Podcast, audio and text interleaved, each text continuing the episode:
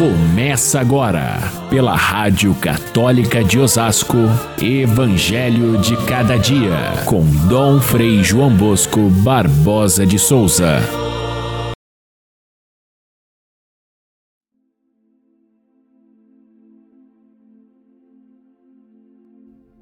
Disse Jesus a seus discípulos: Este é o meu mandamento Amai-vos uns aos outros, assim como eu vos amei.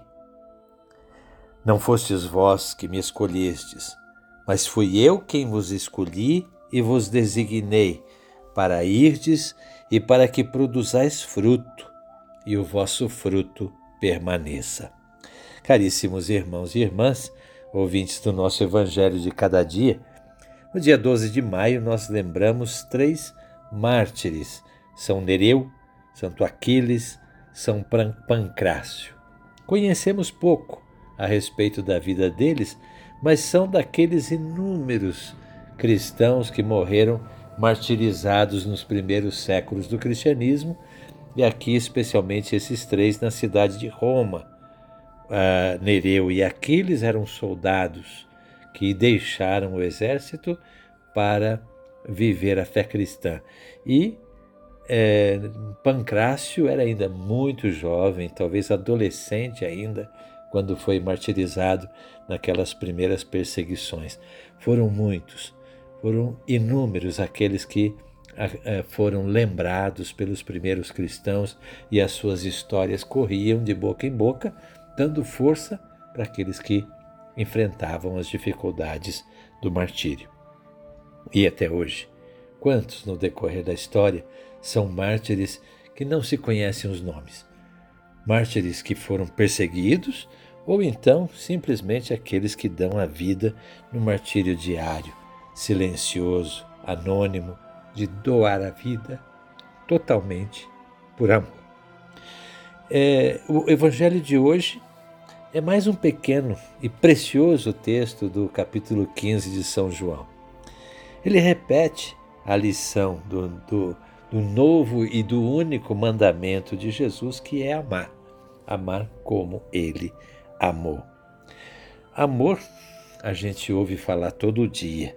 Não existe palavra mais nobre, mais elevada, é, mais sublime do que o amor. No entanto, é, existem tantas definições, tantas variáveis. O que existe de melhor do ser humano é chamado de amor e ao mesmo tempo nós vemos que é a palavra mais banalizada que existe, porque ela é utilizada das mais diversas maneiras.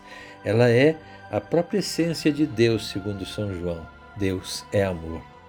Porém, ela é também usada para as experiências mais vis e mais sórdidas do ser humano.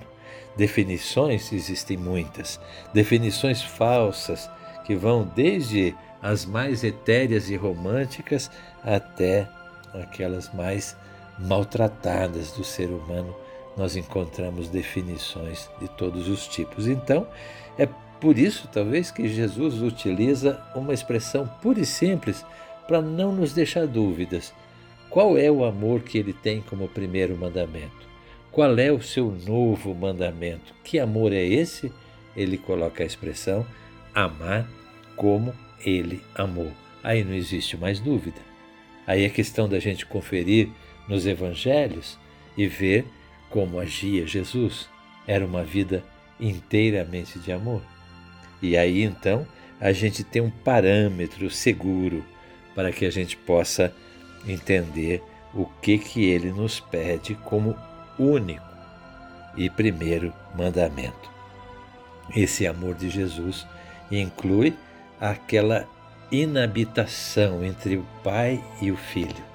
O Pai está em mim, eu estou no Pai. Isso é amor, amor completo, verdadeiro. E assim como o amor do Pai está em mim, o meu amor deverá estar em vocês. Não existe jeito da gente escapar para outras definições. Deus amou tanto o mundo, diz São João, que entregou seu Filho único para que aquele que nele crê tenha a vida eterna. é a definição de São João.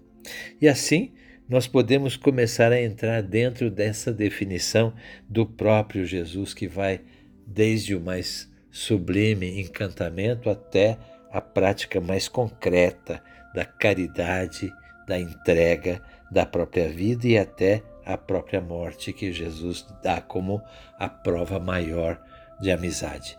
Quem ama de fato entrega a própria vida ao seu, ao, ao seu amado. É assim que ele entregou a sua vida para a humanidade, esse é o amor como eu amei. Então não, não existe dúvida qual é o caminho que, que Jesus nos oferece para chegar até o Pai. É amar como ele amou. Mas ele fala em amar que tem a mesma, o mesmo formato do obedecer. Amar é igual obedecer os mandamentos. E parece que é um pouco contraditório dizer isso, porque o amor é o máximo da gratuidade, não se ama por obrigação. Por outro lado, o amor é tão exigente que é, se torna realmente uma obrigação é quando a gente de fato ama. É um, algo inescapável. Então, se torna de fato uma obrigação. É, é obrigatório você amar? Isso é, é, é, uma, é uma contradição nos termos. Mas quem ama se sente obrigado.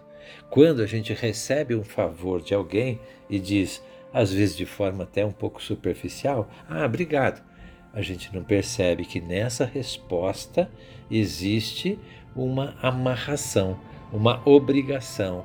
E é essa obrigação que nós devemos a Deus que nos ama tão completamente e exige de nós a obediência do amor. Amor e, e, e obediência, portanto, se equivalem. A verdadeira obediência é uma forma de amar. O verdadeiro amor exige obedecer. Outra, outro jogo de palavras que aparece aqui. Jesus diz: Eu não chamo vocês de servos, mas chamo de amigos. É, amigos é diferente de servos, porque estão na mesma, na, na mesma posição.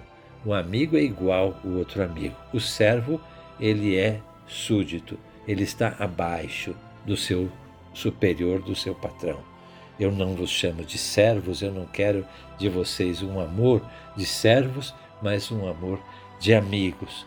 É essa diferença que Jesus sempre fez quando mostrava que os doutores da lei ensinando o cumprimento da lei puro e simples para que as pessoas decorassem e fossem tão servis, não era verdadeiro amor, mas era somente o peso do, do ser escravo.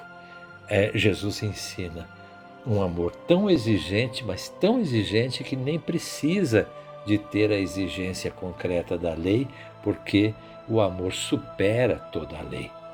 São Paulo vai dizer que o amor é o cumprimento máximo de todas as leis. Portanto, ela, ela ser, ser amigo é diferente de ser servo nesse sentido. No Antigo Testamento, a lei mandava que todos fossem servos de Deus. No Novo Testamento, Jesus ordena, é um mandamento, que todos sejam amigos de Deus e amigos entre si. Essa obrigação se torna tão normal, tão natural, que ela é fonte da maior liberdade. Quem escolhe quem? Não foram vocês que me escolheram, mas fui eu quem escolhi vocês. Eu escolho seguir Jesus ou quando eu sigo Jesus, ele já me escolheu antecipadamente? É isso que ele quer dizer aqui, quando alguém se põe a segui-lo, que ele antes disso já amou a essa pessoa para que ela pudesse escolher amá-lo. Fui eu quem escolhi. É sempre uma escolha de Deus. E essa escolha, esse serviço, esse seguir, vai conduzir aos frutos de que ele falava no Evangelho da Videira. Aquele que está ligado a mim produz muito fruto. Eu escolhi vocês para que esse amor seja fruto concreto, fruto doce, fruto alimentador, fruto capaz de fazer com que a vida se torne alimentada pelo amor. E Jesus volta a dizer pela terceira vez: aquilo que vocês pedirem a Deus em meu nome, e em meu nome significa tão identificados comigo pelo amor, tudo aquilo que você pedir a Deus, Deus te concederá. O Pai concederá com todo carinho, com todo amor, porque Ele ama o Filho e nos ama no Filho. Fiquem todos com Deus. Até amanhã, se Deus quiser.